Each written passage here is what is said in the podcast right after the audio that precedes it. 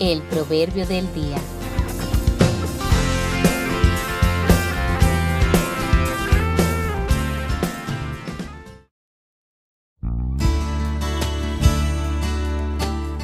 Corregir, entender y recapacitar.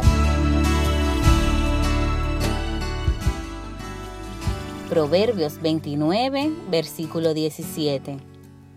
Corrige a tu hijo y te dará descanso, y dará alegría a tu alma.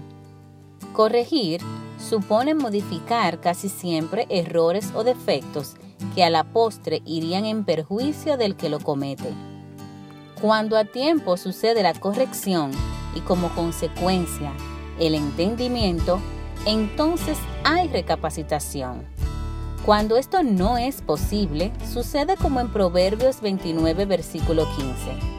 La vara y la corrección dan sabiduría, mas el muchacho consentido avergonzará a su madre.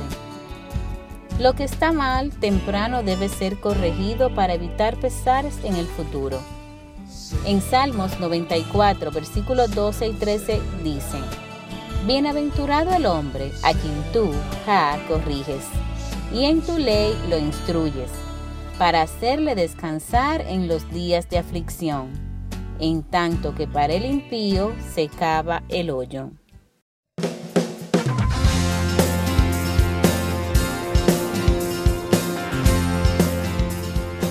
La Fundación Cristiana Cosecha y Victoria presentó el Proverbio del Día.